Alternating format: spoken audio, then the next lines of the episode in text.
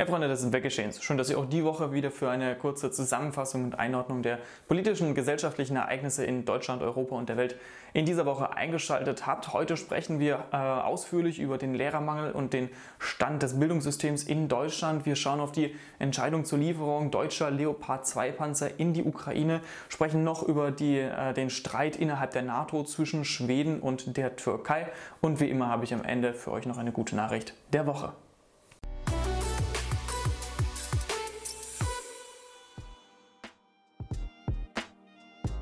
Wir springen direkt rein in die erste News und sprechen über die deutsche Bildungspolitik. Verbinden zwei Nachrichten, einmal von letzter Woche und von dieser Woche, denn letzte Woche hatte sich die Kultusministerkonferenz getroffen, also ein Treffen aller 16 Kultusminister der 16 Länder in Deutschland plus die Bundesministerin und hat einen Bericht vorgelegt, wonach etwa 12.000 Lehrkräfte in Deutschland fehlen. Nicht gleich verteilt. Bayern, Hessen, Rheinland-Pfalz, Saarland, ein paar andere Bundesländer sind okay, 8000 Stellen fehlen alleine anscheinend in NRW und das ist natürlich ein Riesenproblem, wenn wir mal das große Problem aufmachen. Dann sehen wir, dass Deutschland und gerade der Wohlstand in Deutschland hauptsächlich auf der Bildung basiert. Deutschland. Wir haben nicht viel Ressourcen, die wir exportieren können, aus der Erde schürfen und an andere Länder verkaufen. Wir baggern eine Menge Kohle aus, ja gut, aber das hört hoffentlich irgendwann auf. Unser ganzer Wohlstand basiert auf guten Ingenieuren, guten Wissenschaftlern, neuen Patenten, die angemeldet werden und einfach dem, was im Kopf der Menschen steckt. Und ähm, da hatten wir die Corona-Krise, die war schon nicht gut für die Bildung der nächsten nächsten Generation. Jetzt der Mangel an Lehrkräften, der natürlich nicht erst seit diesem Jahr besteht, sondern schon die letzten Jahre immer mehr anwächst. Äh, das ist natürlich ein Riesenproblem gerade für die nächste Generation. Und das ist nur die Spitze des Eisbergs. Diese Woche wiederum hat der Lehrerverband, also der Verband aller deutschen Lehrer, ähm, nochmal äh, das Problem als ein bisschen größer dargestellt. 40.000 Lehrkräfte fehlen wiederum laut Lehrerverband, was das Problem natürlich viel, viel größer nochmal macht. Äh, man spricht davon, man bräuchte mehr Quereinsteiger, sagt auch der Lehrerverband. Da ist natürlich die Frage, wie gut ein promovierter Physiker, Chemiker dann das auch an Kinder vermitteln kann. Klar, der ist bestimmt gut in seinem Fach, aber wie viel versteht er von Didaktik und Pädagogik? Man bräuchte mehr Alltagshelfer, heißt es. Also Menschen, die sich einfach mit Technik auskennen, Lehrer unterstützen können.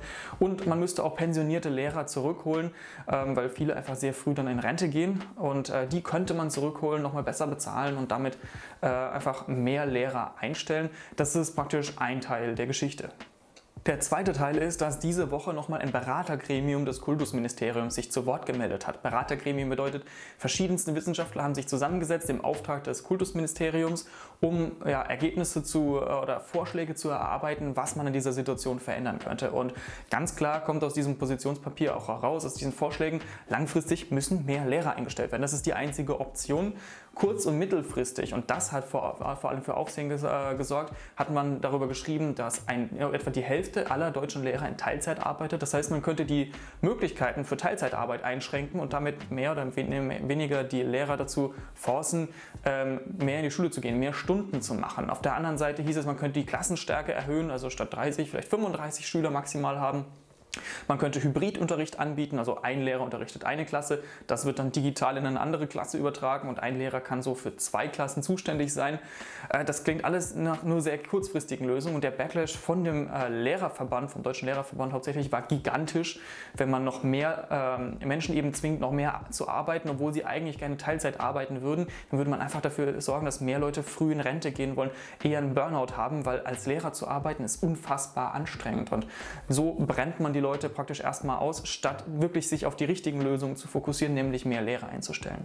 Das Problem muss noch ein bisschen differenzierter betrachtet werden, weil Gymnasiallehrer zum Beispiel haben wir offensichtlich ähm, grundsätzlich mal genug. Das Problem an Grundschulen, was wir derzeit haben, wird sich vermutlich Ende der 20er Jahre lösen, laut Experten, weil wir einfach mehr oder weniger wissen, wie viele Schüler dazukommen werden, weil wir wissen, wie viele Kinder geboren wurden. Das große Problem sind vor allem Berufs- und Mittelschulen und da muss spezifisch angesetzt werden. Fazit ist, wir wissen jetzt so langsam ungefähr, wo das Problem liegt. Das äh, ist allerdings jetzt nicht der riesengroße Fortschritt. Wir wissen schon länger, dass wir einfach mehr Lehrer brauchen. Jetzt gilt es gerade an diesem Punkt anzusetzen und auch keine großen irgendwie ähm, Lösungen anzukündigen, die irgendwie das Ganze betreffen. Das System muss reformiert werden, weil das braucht Zeit und das passiert nicht einfach so, sondern es muss jetzt spezifisch angegangen werden, gerade was Berufs- und Mittelschulen angeht. Und bevor wir jetzt den äh, schulischen Bereich, die Bildungspolitik verlassen, wollte ich doch nochmal spezifisch da kurz drauf eingehen, denn die eigentlich gute Nachricht diese Woche ist, immer mehr Abiturienten entscheiden sich für eine duale oder schulische Ausbildung statt 35 Prozent 2021 waren es etwa 47 Prozent 2022. Und das ist ja genau das, was wir seit einigen Jahren predigen. Es muss nicht jeder Akademiker sein. Wir brauchen diese Ausbildungsberufe genauso. Wir brauchen Handwerker und äh, zum Beispiel auch gerade für die Energiewende, aber für alles andere natürlich auch. Und da ist das natürlich eine gute Nachricht, die allerdings auf der äh, anderen Seite ein Problem darstellt, gerade für Hauptschüler oder Menschen mit Hauptschulabschluss und Menschen ohne Abschluss. Denn da hat sich gezeigt in den letzten Jahren, dass diese Menschen immer weniger Ausbildungsplätze bekommen, immer weniger tatsächlich in Jobs kommen, sondern mehr in die Langzeitarbeitslosigkeit direkt nach der Schule reinrutschen. Und da ist das Problem natürlich auch beim Verband der, äh, der Auszubildenden, denn man kann nicht die ganze Zeit darüber meckern, dass man einfach keine, äh, äh, keine Bewerber mehr hat, ähm, dass es zu wenig Menschen gibt, die tatsächlich sich ausbilden lassen wollen und auf der anderen Seite dann aussieben und wirklich nur die Abiturienten sich zusammenklamüsern und äh, die anderen eben links liegen lassen. Das heißt, es wird gerade darüber diskutiert, soll es eine Pflicht, eine Ausbildungspflicht geben oder ein Recht auf Ausbildung geben, sodass man sich tendenziell sogar einklagen kann, sagen kann, ich brauche diese Ausbildung, Ausbildung, ich möchte ausgebildet werden und das dann am Schluss bekommt. Viele verschiedene Lösungen äh, stehen im Raum. So richtig ausdiskutiert ist das Thema nicht, aber es ist klar, darüber muss diskutiert werden, weil ansonsten lassen wir ganz, ganz viele Menschen hinten runterfallen. Und eigentlich ist es gut, dass mehr Menschen in die Ausbildung gehen, aber nicht auf äh, Kosten von Hauptschülern und Menschen ohne Abschluss. Natürlich müssen die auch irgendwie in die Gesellschaft, in das Berufsleben irgendwo integriert werden haben wir lange und breit über das äh, Bildungsthema gesprochen. Ich wollte noch ein kleines Update geben zu einem Thema, was uns schon länger beschäftigt, nämlich Telegram. Telegram natürlich eine super Kommunikationsplattform, gerade in äh, autokratischen Systemen, über die man eben kommunizieren kann, ohne dass der Staat das mitbekommt. Und das Problem in Deutschland ist, Telegram hält sich auch nicht so richtig an die deutschen Vorgaben. Das ist ein bisschen besser geworden in den letzten Jahren. Mittlerweile ähm, reagiert Telegram darauf, wenn die Behörden verlangen, dass bestimmte Nachrichten gelöscht werden. Das funktioniert so in 90 bis 95 Prozent der Fälle. Aber aber was immer noch nicht gut funktioniert, ist, dass äh, personenbezogene Daten weitergegeben werden. Also wenn zum Beispiel verfassungsfeindliche Aussagen getätigt werden auf Telegram und die Behörden, die Polizei bei Telegram nachfragt, ja, wer hat denn das geschrieben, könnt ihr uns Infos geben zur IP-Adresse etc., dass Telegram darauf schlicht nicht reagiert, gerade auch weil Telegram im Ausland sitzt und sich auf die Fahnen geschrieben hat, eben anonym zu sein und ähm, eben nicht an Staaten Daten rauszugeben. Da stand jetzt vor einigen Monaten noch im Raum, ob Telegram sogar kurzfristig komplett in Deutschland verboten werden soll, weil Telegram eben nicht kooperiert. Derzeit ähm, laufen Klagen gegen Telegram in Deutschland. Das muss noch abgewartet werden. Insgesamt ist aber festzuhalten, Grundsätzlich läuft es ein bisschen besser, aber immer noch entzieht sich Telegram hier dem deutschen Rechtsstaat und die Frage ist, wie lange das Innenministerium das ähm, so noch akzeptieren möchte. Wenn wir zum Beispiel das Gegenbeispiel sehen, man hatte sehr Angst, dass nachdem Elon Musk Twitter übernimmt, dass dann dort reines Chaos ausbricht, auch weil Twitter, weil Elon Musk sehr viele äh, Menschen aus Twitter entlassen hat, die gerade dafür zuständig waren, so äh, ja, äh, darüber über die Löschungen zu sprechen, darüber, wer wird gebannt, äh, welche Aussagen sind okay auf Twitter, welche nicht. Tatsächlich funktioniert das aber, seitdem Musk es übernommen hat, sehr sehr, gut. Twitter äh, ähm, kooperiert gerade in Deutschland sehr, sehr gut mit den Behörden und da könnte sich Telegram natürlich durchaus eine Scheibe von abschneiden. Das muss aber vermutlich erstmal gerichtlich durchgesetzt werden und da müssen wir eben auf genau diese Gerichtsurteile warten.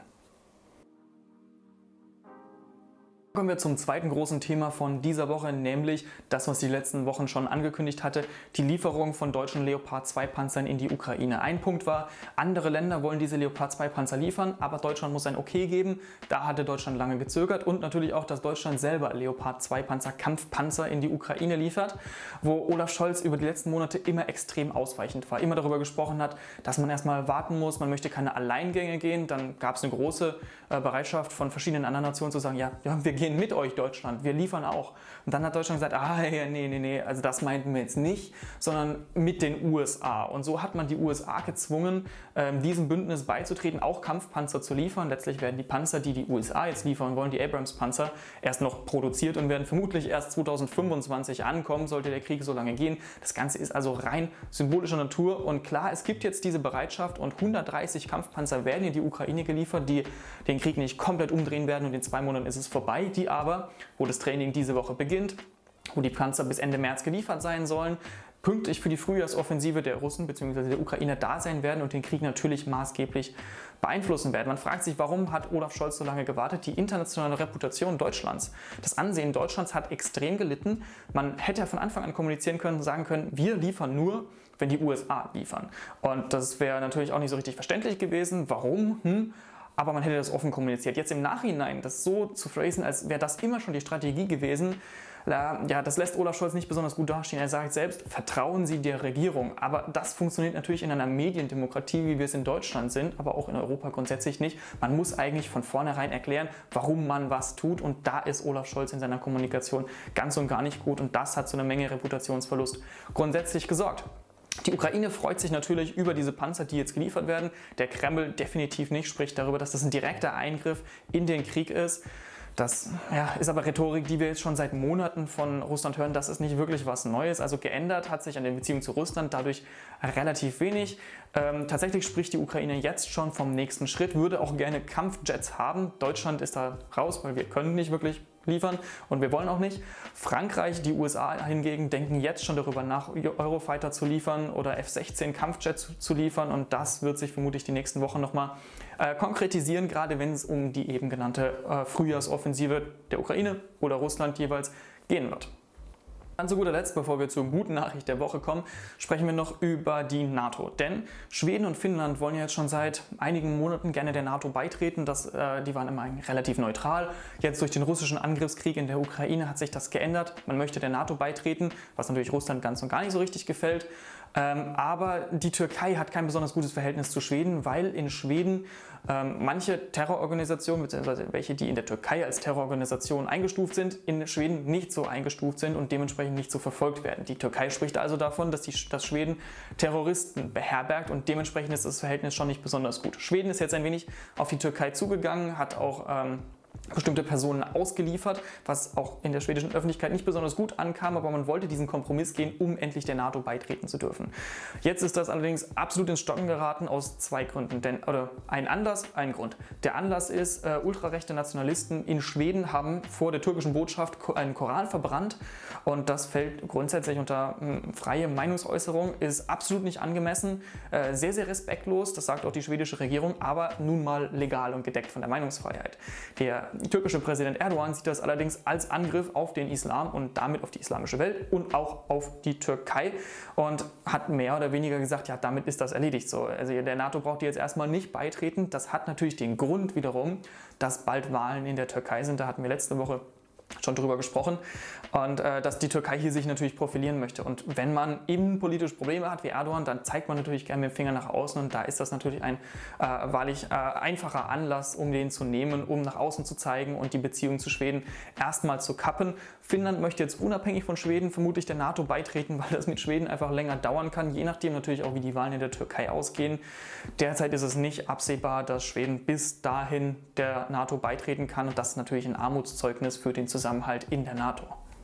Und dann, wie angekündigt, habe ich wie immer noch für euch eine gute Nachricht der Woche und da sprechen wir über Litauen. Denn in Litauen äh, sind in den letzten Jahren einige Kinderbücher rausgekommen, die unter anderem eben auch homosexuelle Paare zeigen, wie sie glücklich leben. Nichts, nichts Verstörendes, gar nichts, aber letztlich wurden diese Bücher erstmal kurz verboten und dann doch wieder erlaubt mit einem Aufkleber, aber dass sie vielleicht doch erst für Kinder ab 14 oder so sind, weil ja Homosexualität hier in der Erziehung ja schädlich für die Kinder sein könnte. Und da wurde sich durch sämtliche Instanzen in Litauen geklagt, dass das nicht der Fall ist. Dort hat man verloren. Jetzt hat man allerdings vom Europäischen Menschengerichtshof geklagt. Und dieser wiederum hat entschieden, nein, LGBTQ-Rechte gelten auch hier. Es gibt keine Beweislage, keine Studienlage, die irgendwie zeigen würde, dass das Darstellen von homosexueller Liebe ähm, für Kinder irgendwelche schädlichen Auswirkungen hätte. Und dementsprechend ist das wiederum rechtswidrig gewesen. Es müssen jetzt Entschädigungszahlungen gezahlt werden. Und das ist natürlich ein, ein großer Schritt, eine große Symbolik auch für LGBTQ-Rechte, gerade wenn wir Richtung Ungarn schauen wo Ähnliches passiert, wo die Rechte Homosexueller insofern eingeschnitten werden, dass äh, Bücher für Kinder zensiert oder verboten werden, weil man möchte diesen schädlichen Einfluss umgehen. Das darf nicht sein, das ist einfach nicht so, das ist auch wissenschaftlich nicht gedeckt und somit ist dieses Urteil doch definitiv eine gute Nachricht der Woche wert.